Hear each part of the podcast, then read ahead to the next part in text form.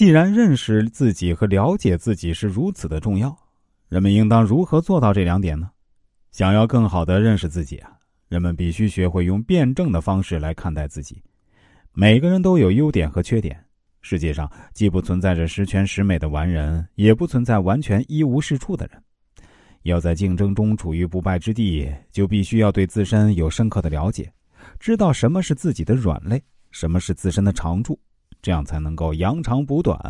在强势之处主动出击，对弱势之处加强保护，既保存自己，又打击对手，最终立于不败之地。因此，人们在分析自身优劣的时候呢，一定要尽可能的保持冷静和客观，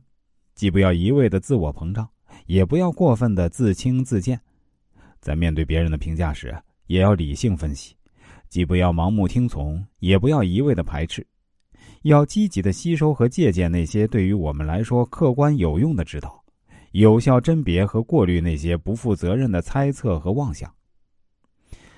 下面呢，我想以我本人作为一位人生规划师、一位易经研究者的身份来谈谈我的心灵感悟。《吕氏春秋·先己篇》中说：“要想战胜别人，必须先战胜自己；要想品评别人，必须先品评自己。”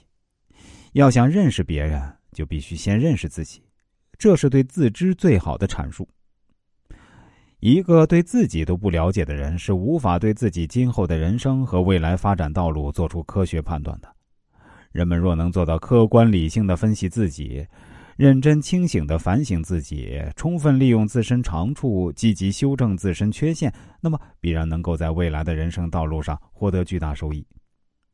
我们接下来再说说什么是酝酿效应，静心酝酿，让灵感迸发。所谓酝酿效应，又称为直觉思维，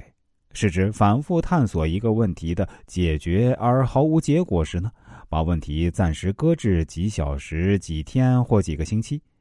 由于某种机遇突然使新思想、新象浮现了出来，百思不得其解的问题，往往一下子就找到了解决办法。日常生活中，我们常会对一个难题束手无策，不知从何入手。这时，思维就进入了酝酿阶段。直到有一天，当我们抛开面前的问题去做其他的事情时呢，百思不得其解的答案却突然出现在我们面前。这时，酝酿效应就绽开了思维之花，结出了答案之果。